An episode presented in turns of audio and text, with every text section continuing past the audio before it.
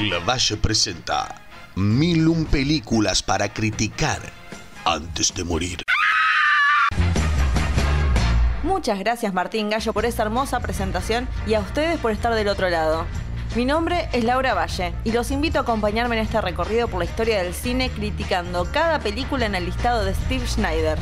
No será una tarea fácil, pero sí divertida, mientras recordamos clásicos amados por todos y tal vez, solo tal vez, descubrimos películas que se transformarán en nuestras favoritas.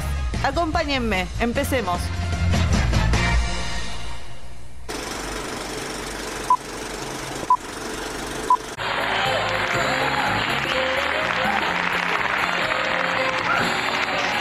Good evening, ladies and gentlemen. Let me introduce myself. My name is Rupert Pupkin. I was born in Clifton, New Jersey, which was not at that time a federal offense.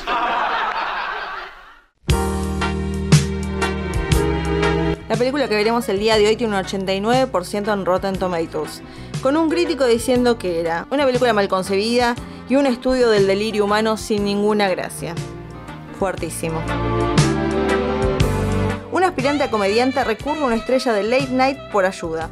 Cuando el conductor se niega, este se ve obligado a secuestrarlo para tener unos minutos de gloria y ser rey por una noche. Estoy hablando de la película de 1982 El Rey de la Comedia del señor Martin Scorsese, escrita por Paul Zimmerman, protagonizada por Robert De Niro, Jerry Lewis y Sandra Bernard. Esta película está tan adelantada a su época que creo que tiene el primer millennial que se ha visto en la historia del cine, que sería el personaje de De Niro, Rupert, Rupert, Rupert Pupkin. Los millennials son considerados como una generación que quiere las cosas sin el esfuerzo que conllevan. Sienten que ya se lo merecen. Y esto pasa con Rupert, que a sus 44 años no quiere hacer el trabajo de comediante. Y esto es ir a los clubes, hacer el trabajo de ir todas las noches ante una audiencia y esforzarse por conseguir la risa a la gente. Y en vez de eso, de hacer todo ese esfuerzo, se quiere adelantar todos esos pasos, haciéndose íntimo del hombre más famoso, parece, del planeta, que es Jerry Langford. Es un personaje contradictorio porque todo su ingenio es mal utilizado, es un tipo inteligente, consigue cosas que nadie podría, pero al hacerlo se perjudica constantemente. Y lo más contradictorio es que cuando finalmente vemos su rutina cómica, es buena.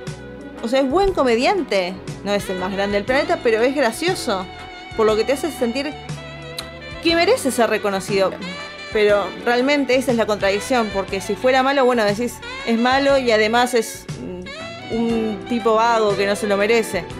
Pero que sea vago y además talentoso es como que realmente es contradictorio porque decís, se merece que le vaya bien, pero al mismo tiempo, no. Al mismo tiempo no se lo merece porque no hizo nada. Decir que la actuación de De Niro es buenísima es hablar de más, por eso ya sabido. Pero Jerry Lewis se destaca. Y también la genialidad de Martin Scorsese y la gente del casting. Porque ser un buen director es más que buscar planos eh, buenos, que sean lindos o elegir una buena historia. Sino también ver potencial donde tal vez alguien no lo ve. Es elegir a alguien como Jerry Lewis en contra de cualquier opinión eh, general y ver algo. Este hombre puede hacer este papel completamente diferente a lo que venía haciendo Jerry Lewis.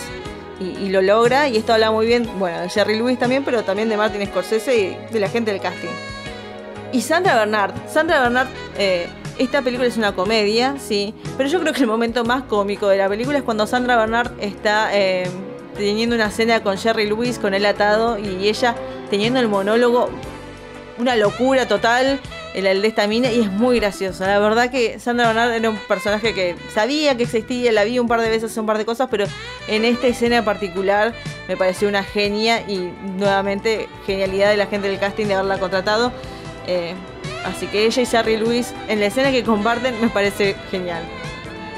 No sé si esta es la típica comedia, no sé si para los fanáticos de The Hangover eh, les gustará ver El Rey de la Comedia. Pero que es una excelente película, es una excelente película. eh, que realmente cuestiona la obsesión con las celebridades. Creo que.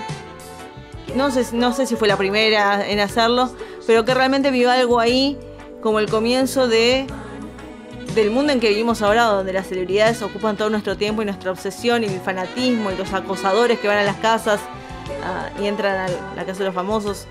Es muy parecido a esto, o sea, antes de que realmente se hiciera como una, una forma de vida, ya se había filmado en la década del 80 con El Rey de la Comedia, que te hace reír, sí, pero de la manera un poco más incómoda posible.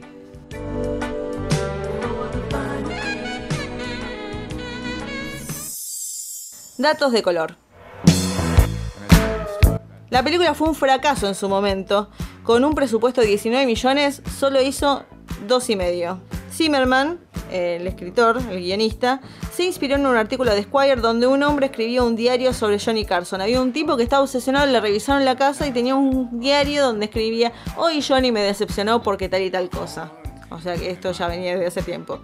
De Niro fue el que le insistió a Scorsese para que hiciera la película le llevó el guion durante muchos años y fue después de haber filmado Raging Bull que finalmente Scorsese como que le gustó la idea y decidió hacerlo.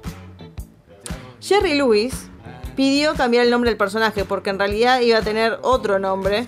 Eh, y él dijo, no, pónganle Jerry porque cuando estemos filmando en la calle y la gente me grite Jerry, lo podemos usar para la película. Mirá qué bien, otra genialidad del señor Jerry Lewis.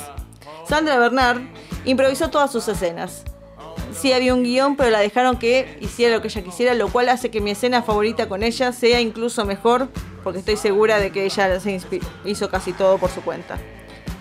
Aparecen Scorsese, su mamá y su hija. O Scorsese siempre le gusta aparecer en sus películas. Es como medio su gracia. Y, tiene bastante momento de, en escena. De Niro no quería a Jerry Lewis para el papel eh, fue Scorsese que le tuvo que decir, yo creo que él entiende la presión de ser comediante. Y bueno, así finalmente después Robert De Niro se tuvo que callar la boca, actuar y callate un rato. Jerry Lewis, otra cosa que también aportó fue eh, que él quería un final diferente. Él quería que lo mataran al final de la película. Algo que en cierta medida tal vez inspiró a otro director cuando hizo, bueno, una película que la que voy a hablar ahora. Uh, Murray, one small thing. Yeah. When you bring me out, can you introduce me as Joker? Decir que Joker está inspirada en The King of Comedy, del rey de la comedia, es decir poco. Prácticamente es como un primo emo, una hermana cercana, eh, es la versión depre, es como le sacás todo el humor al rey de la comedia y le agregás un asesinato, que era lo que quería Jerry Lewis, y ahí tenés, es el rey de la comedia del Joker es muy parecido. Bueno, obviamente De Niro aparece en Joker, creo que en honor a eso. Es, todo el tiempo mientras estaba mirando esta película pensaba en Joker y dije, esto es demasiado igual para un poco Todd Phillips. Si se habla de agarrar a un comediante como dice Scorsese y darle una oportunidad de destacarse eh, en su actuación, también algo mientras estaba mirando esta película me hizo acordar mucho a Blue Jasmine de Woody Allen, donde agarró a un comediante de los 80 muy machista llamado Andrew Dice Clay y le dijo, eh, bueno, le hizo el casting y lo seleccionó para hacer un papel dramático y Andrew Dice Clay de repente se convirtió popular de vuelta y después apareció en Nace una estrella. Pero bueno, otra película para recomendar, Blue Jasmine, que también tiene un poco del rey de la comedia en esta elección de actores. Y así terminamos con la quinta película en nuestro listado, pero definitivamente no es la última, pero ahora solamente nos quedarían 996 para criticar, así que vamos a ponernos las pilas y nos veremos hasta la próxima película.